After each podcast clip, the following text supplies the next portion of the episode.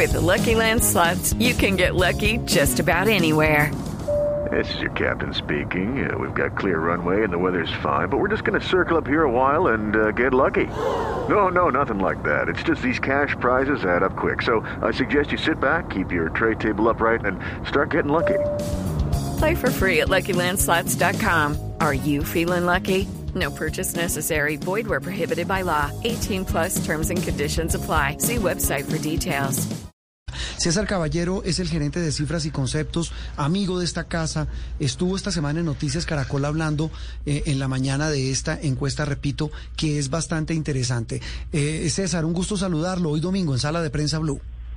Buenos días, uh, Andreina, Juan, Juan, Roberto y todas las personas en, la mesa. Muchas gracias por la invitación. Bueno, César, eh, días después de haber divulgado esta encuesta, esta polimetría, como la llaman ustedes, eh, la reflexión más importante es cuál, como la hacía Andreina, ¿realmente está cambiando, eh, el, digamos, el espectro ideológico que domina en Colombia o qué realmente es lo que está pasando de acuerdo con los resultados de esta encuesta?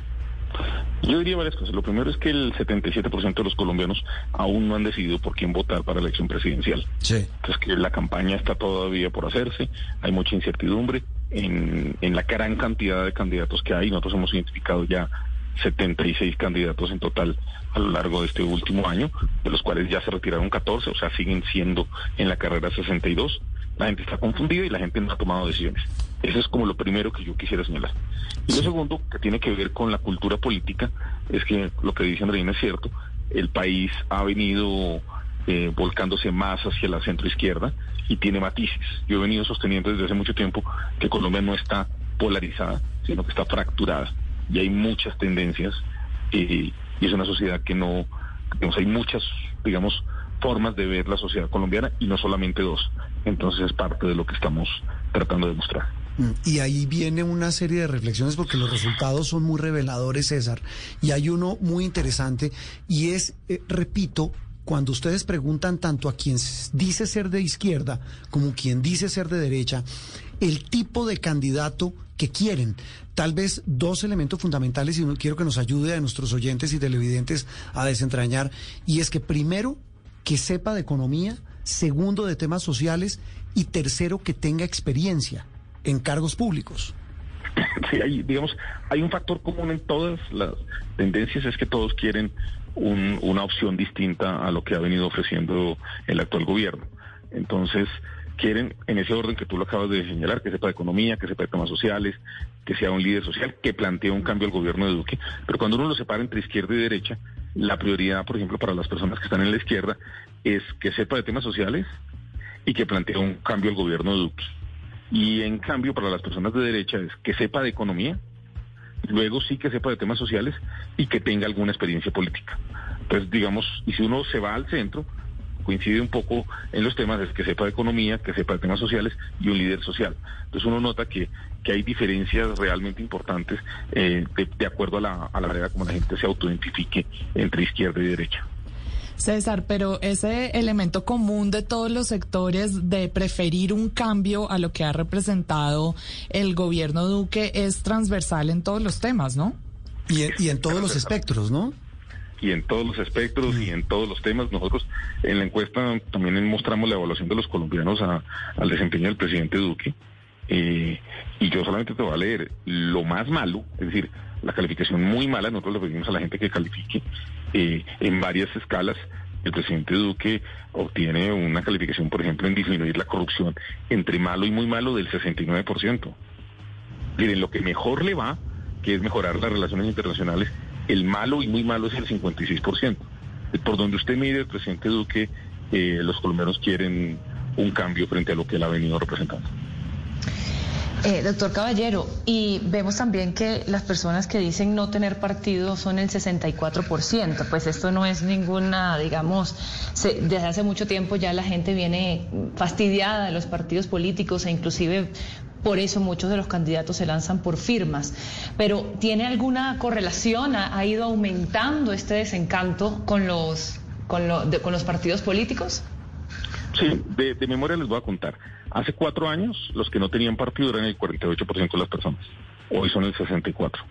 Hace cuatro años el partido con mayor afinidad era el Partido Liberal, que tenía el 15% y hoy tiene el 4%. El Centro Democrático hace cuatro años tenía el 12% y hoy tiene el 5%. Y la Colombia Humana no existía eh, y hoy tiene el 10% y es el que tiene mayor afinidad. El Partido Verde tenía el 10% y hoy es el 5%. Entonces sí, evidentemente, ese es un primer cambio de cultura política muy importante. Y el segundo es lo que nosotros llamamos la izquierda. Hace cuatro años era el 9% y la derecha era el 23%. Hoy la izquierda es el 17% y la derecha es el 12%. Pero en lo que nosotros llamamos el centro, la centro derecha era el 40% y la eh, centro izquierda era el 20%. Y hoy la centro izquierda es el 54% y la centro derecha el 17%. Entonces digamos que en cuatro años ha habido un cambio realmente muy importante en, en, los temas de cultura política que creo que van a tener una incidencia en el desarrollo de la campaña. Sí, y también podría tener incidencia o, o digamos, traducir otro resultado, eh, César, eh, para efectos de lo que viene en materia política, una, una eh, clasificación muy interesante y sui generis que hicieron ustedes, que arranca con una donde la gente a los que ustedes encuestaron les preguntaban, ¿usted cómo se siente o cómo se define? Y um, usted me corrige, César, el 41% dijo, me ubico en la clasificación de mamados. Sí, a ver, ese nombre lo pusimos nosotros. Nosotros estamos observando, por ejemplo, lo que hace Pew Research en Estados Unidos, sí. que establece una serie de, de, temas en donde le dice usted está a favor del porte de armas, la interrupción voluntaria del embarazo, la legalización de la marihuana, una serie de temas. Nosotros los colombianizamos, pusimos temas más colombianos, algunos de ellos, y con base en una metodología de clústeres que ellos utilizaron, tratamos de identificar cómo eran los grupos de votantes en Colombia y encontramos que hay cuatro grupos, cada uno es homogéneo a sí mismo en las respuestas que da, es decir, piensa más o menos lo mismo, y es distinto frente a los otros tres. Y nosotros creemos que hay cuatro grupos de votantes hoy. Los que nosotros denominamos los mamados, que no quieren nada, no han decidido por quién votar, eh, o sea, no quieren nada. O sea, hoy no quieren, muchos, si ustedes hablan de política, estos señores no quieren nada, y eso es el 41%. Sí. Un segundo grupo que nosotros llamamos los reformistas, eh, que son el 26%, que les interesan mucho temas como el aumento de la edad de pensiones, la legalización de las, la formalización de la situación de los inmigrantes, eh, una persona que sepa de economía. Luego están los incluyentes, que son el 19%.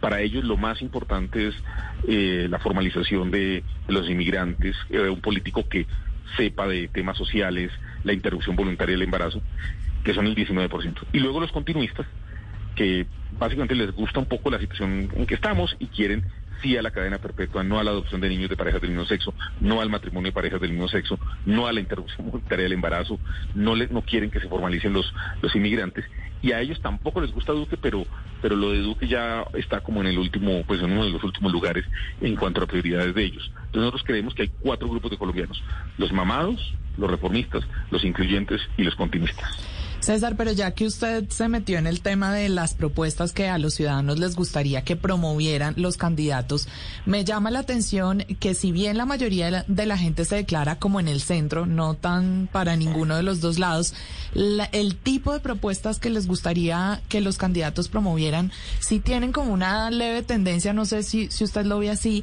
hacia la derecha, la cadena perpetua, por ejemplo, la penalización de las drogas, impuestos. Pero también ahí viene un, no un contrasentido, pero mire una cosa, Juliana, y usted nos corrige, César, que a los que dicen también ser de derecha, uno de los puntos en materia de propuestas clave es que se implemente el acuerdo de paz.